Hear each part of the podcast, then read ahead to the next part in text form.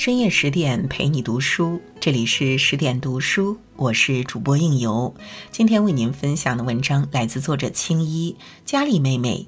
所谓捷径都是陷阱。佳丽妹妹在美国出版时只卖出了四百五十六本，作者德莱塞差点为此自杀。然而第二年，这本小说在英国出版，收获了读者和媒体的大量好评，一度卖到脱销。如此一来，这本曾被忽视的小说得到了一个在美国重印的机会，而这一次，它很快登上了畅销书排行榜。一九三零年，德莱塞凭借《加里妹妹》获得诺贝尔文学奖提名。文学评论家们点评这本书，虽然有缺陷，却始终使人爱不释手。《加里妹妹》讲述了一个叫佳丽的农村女孩只身来到大城市芝加哥谋生的故事。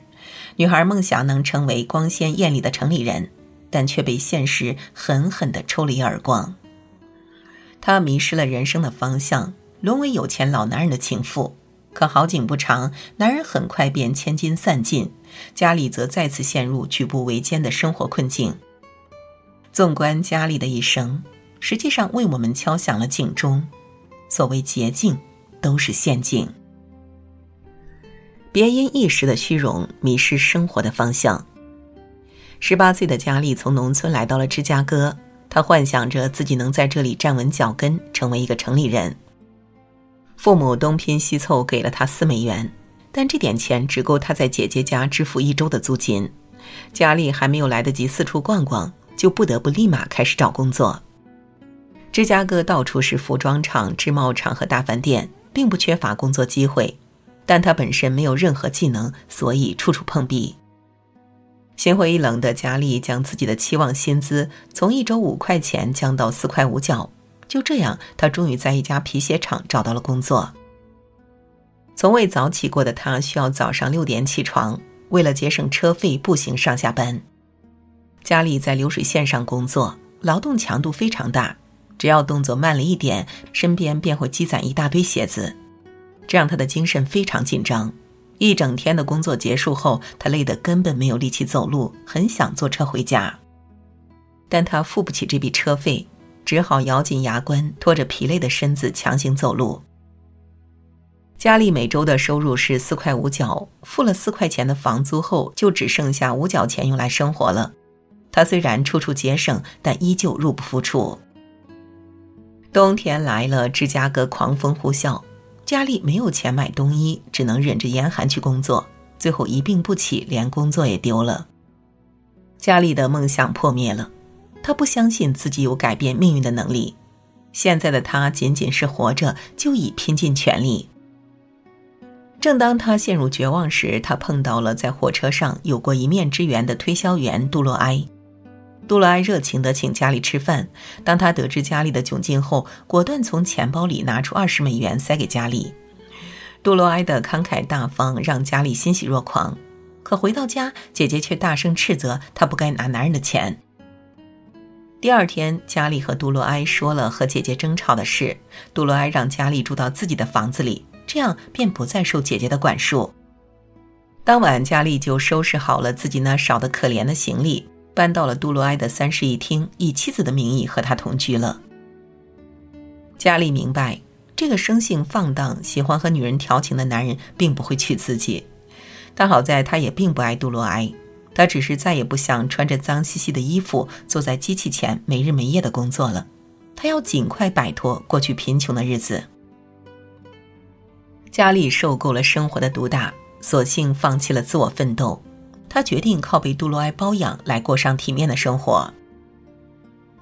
泰国作家查高吉迪曾说过：“人一旦成为了欲念的奴隶，就万劫不复了。”加里在欲念的膨胀中忘记了自己的初衷，他放弃了自我努力的念想，转而去依附他人。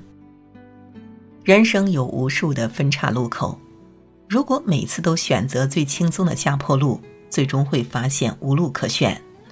走捷径的念头一旦产生，就会被命运推向错误的方向。别为享乐的欲望丢掉自己的尊严。佳丽通过杜洛埃认识了一家顶级酒店的经理赫斯沃，他年近四十，是一个纯粹的成功人士，在富人区有一栋别墅。赫斯沃只见了家里一面，就被这个面容姣好、单纯天真的女孩吸引了。他下决心要把佳丽从杜洛埃手里抢过来。赫斯沃频繁约佳丽看戏剧，几次明里暗里的接触之后，佳丽的情感天平失去了平衡。赫斯沃穿着更有品味，出手也更阔绰，在他身上，佳丽看到了通往富裕生活的新道路。就这样，趁着杜洛埃出差的机会。赫斯沃把佳丽带到郊外游玩，在一处安静的田野，赫斯沃握住了佳丽的手。他告诉佳丽自己陷入了爱情的苦海，请求佳丽将自己解救出来。一个有钱有地位的男人在低声恳求自己，这让佳丽的内心充满快感。他幻想自己即将拥有更华丽的衣服、更大的豪宅，成为芝加哥真正的名媛。当赫斯沃的嘴唇贴过来时，他没有拒绝。世上没有不透风的墙。虽然赫斯沃和佳丽约会时非常小心谨慎，但杜洛埃还是发现了两个人的秘密。他一气之下揭露了赫斯沃已经结婚多年的事情，这让家里的世界天崩地裂。他想要的是一张长期饭票，而赫斯沃是有老婆的人，显然不能满足他这一需求。佳丽知道。自己可能又要回到原来毫无希望的日子里了，在嘈杂的车间里埋头苦干，依旧吃不饱穿不暖。可就在佳丽沮丧时，赫斯沃把她骗上了出城的火车。在火车上，赫斯沃不断请求佳丽原谅自己隐瞒结婚的事，并保证两人私奔后会想办法离婚。佳丽不愿做情妇，但她更不愿回到过去贫穷的生活。流着泪犹豫片刻，他便再一次紧紧抱住了赫斯沃。茨威格说：“所有命运馈赠的礼物早已在暗中标好了价格，这世上哪有不付出代价的好事？等价交换才是社会的永远法则。”家里为了不努力工作就能过上富裕的生活，断绝了和姐姐一家的联系，选择远走他乡。他丢掉了自己的尊严，成了一个见不得光的情妇。这个世界上最难走的路就是捷径，看似走得快一点，但往往走不远。放纵自己的贪念，在欲望的漩涡里求生，就像飞蛾扑火一样，虽满怀期待，却没有出路。别在命运的低谷丧失奋斗的勇气。人算不如天算，每一步都奔着捷径去的人，从一开始就注定没有赢面。佳丽和赫斯沃辗转到了纽约，这里的生活更加奢华，有钱人多如牛毛。而此时的赫斯沃发现，离开原来的人脉，他什么都不是，收入更大不如前。他们的钱在租了一间小公寓后，就支付不起漂亮的礼服和娱乐活动了。这样清贫的日子过了三年，赫斯沃已年过四十，头脑和体力都大不如前。他所在的酒吧出了一些问题。酒店老板宣布破产，解散了所有员工。如此一来，赫斯沃彻底失业了。他立马开始找新的工作，但因为年纪太大，没有人肯雇佣他。他和佳丽为了节省房租，不得不搬到一家更小、更旧的公寓。赫斯沃决定节省家里所有的开支，他们穿回了过去的旧衣服。连食物和日用品也逐渐减少购买，这样的生活让佳丽感到窒息，她开始反悔了。当初为了富裕的生活和姐姐断绝关系，放弃尊严做了一个中年男人的情妇，最后却落得这般下场。每逢深夜，佳丽都忍不住泪流满面，在这无尽的绝望中，她终于明白。与其等待男人来给她优渥的生活，不如自己出门挣钱，去争取想要的一切。哈尔西曾说过：“没有绝望的处境，只有对处境绝望的人。若能及时止损，便是最大的福报。”佳丽在一家剧院找到了一个群演的工作，薪水不多，也很辛苦，但她却很高兴。通过自己的劳动赚来的钱，让她感受到前所未有的踏实。他一改往日的懒散做派，每天刻苦训练，只要有演出的机会，他都会去参加。凭借姣好的容貌和吃苦耐劳的精神，佳丽的薪水从一周七元涨到了十八元。后来在某一出戏中，作为配角的佳丽凭借出色的表演艳压主角，观众都被她温柔的眼神和略带忧郁的表情所吸引。至此，佳丽一炮而红，她成了每周四十元、有自己专属化妆间的女明星。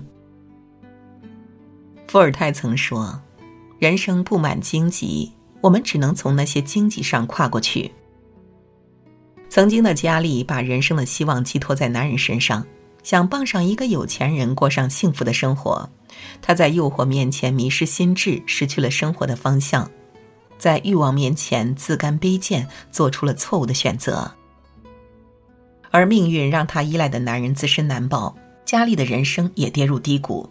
经过一系列的变故，佳丽成熟了，她终于明白，人生海海，依靠谁都没有用。想要的东西都要靠自己去争取。及时止损，永远有从头再来的机会。人生从来是靠自己成全，没有等来的辉煌，只有拼来的精彩。